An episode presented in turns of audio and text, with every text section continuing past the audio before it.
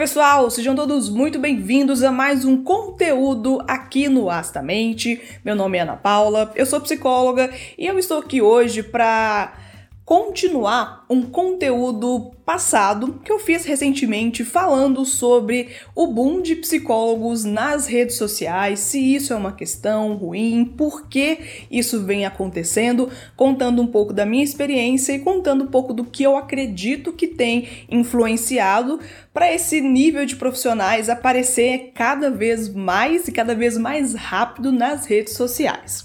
Se você quiser, pode investigar por aqui na playlist sobre psicologia que você com certeza vai encontrar por lá. Hoje eu vou explorar um pouco mais sobre o outro lado, que é o lado que eu vejo que muitos colegas da psicologia compartilham comigo essa angústia de quase se verem obrigados a mostrar os seus rostos, de fazer conteúdos nas redes sociais, de ter que virar ali quase um blogueirinho, uma blogueirinha entre aspas, para conseguir trabalhar, para conseguir ter clientes, conseguir ter pessoas para ter o seu negócio, principalmente para quem está abrindo o seu negócio e trabalhando de forma autônoma como psicólogo ou psicóloga clínica.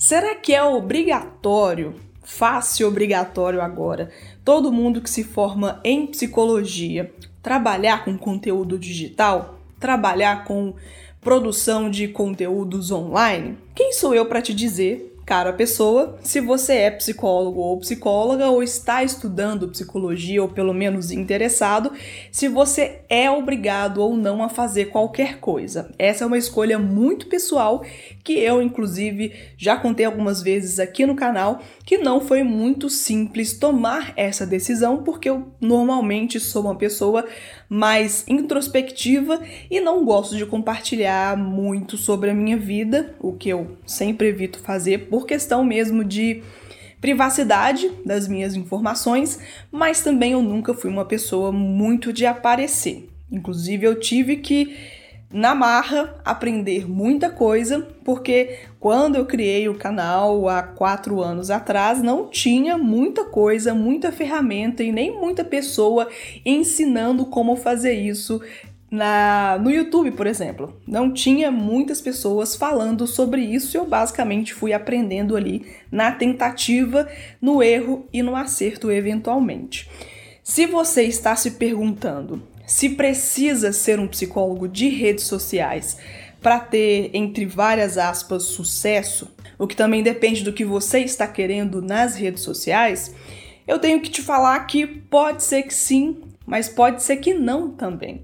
Como eu comentei no vídeo anterior, o que os meus professores falavam que eles faziam na época deles de recém-formados para conseguir pacientes, para conseguir entrar nesse mercado, que sim é muito difícil, principalmente para quem está começando sem muitos recursos e sem muita informação, é um jeito de você conseguir mostrar o seu trabalho, de conseguir alcançar mais pessoas sem ter que cumprir aqueles mesmos requisitos que hoje já não fazem mais sentido e que eram utilizados anos atrás.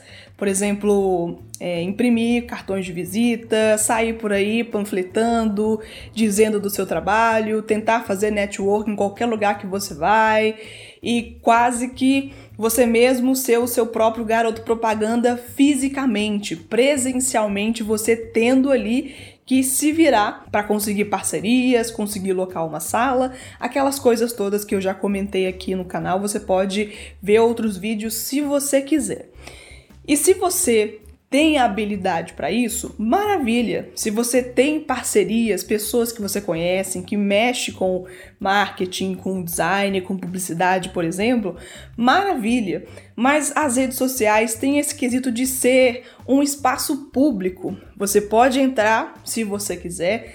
Claro que algumas pessoas têm mais visibilidades do que outras e isso não tem como mudar mas é um espaço público onde você pode entrar se você quiser, fazer um conteúdo de graça se você quiser, e ali você vai, querendo ou não, esbarrar em outras pessoas que não te conhecem ainda e que não moram perto de você e que você não precisa se deslocar até elas para que elas te conheçam, sabe?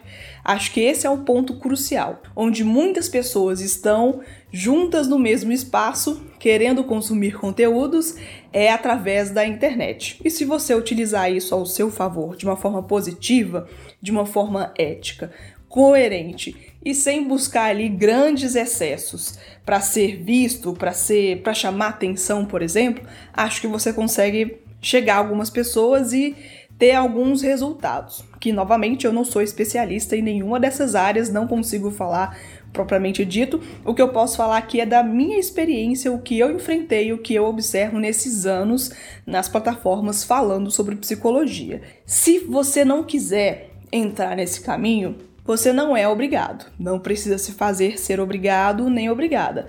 Entretanto, é bom achar outras alternativas. Onde você mora, em cidades vizinhas, você vai ter que recorrer aí a algumas estratégias que talvez eu não conheça, ou que talvez não sejam muito famosas, muito utilizadas hoje em dia. Aí talvez seja bom você pesquisar um pouco desse mercado que vai para além de redes sociais, que vai para além de mostrar o seu rosto, se você não quiser mostrar, falar, mostrar sua voz, se você não quiser falar também. É tudo uma questão de escolha. Na minha questão foi um momento ali de necessidade. Eu precisava fazer aquilo e eu acabei me divertindo também com o processo e cá estou eu até hoje me divertindo ainda mais com isso e querendo que se expanda ainda mais, que esse é o meu desejo. Mas se você não se vê nisso, se você não acha que você tem habilidade, nem paciência e nem vontade de fazer isso, você pode procurar também outras formas.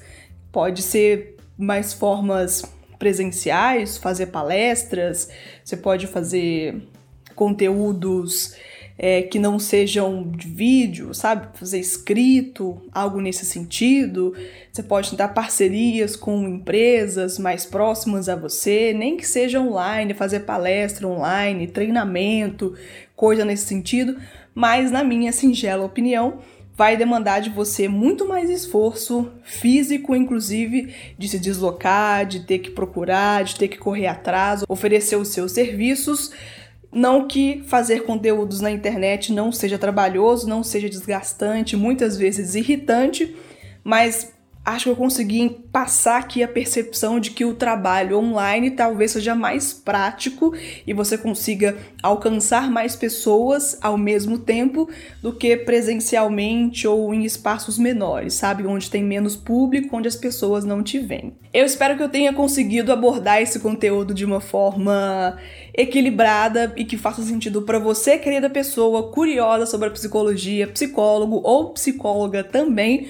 Vamos discutir aqui embaixo nos comentários porque é muito importante contar com vocês, a participação de vocês também, que ajuda muito aqui o Aço da Mente, como é meu desejo chegar a mais pessoas, porque eu gosto de falar sobre psicologia, acabei me apaixonando sobre essa questão de conteúdos digitais, ajuda aí essa jovem psicóloga a conseguir crescer em números, porque, querendo ou não, é isso o que as redes sociais pedem da gente, porque o meu carinho e o meu esforço continuam aqui diariamente, semanalmente, para aparecer para vocês e para trazer conteúdos novos também. Um beijo para vocês que apoiam meu conteúdo e até o próximo aqui no canal.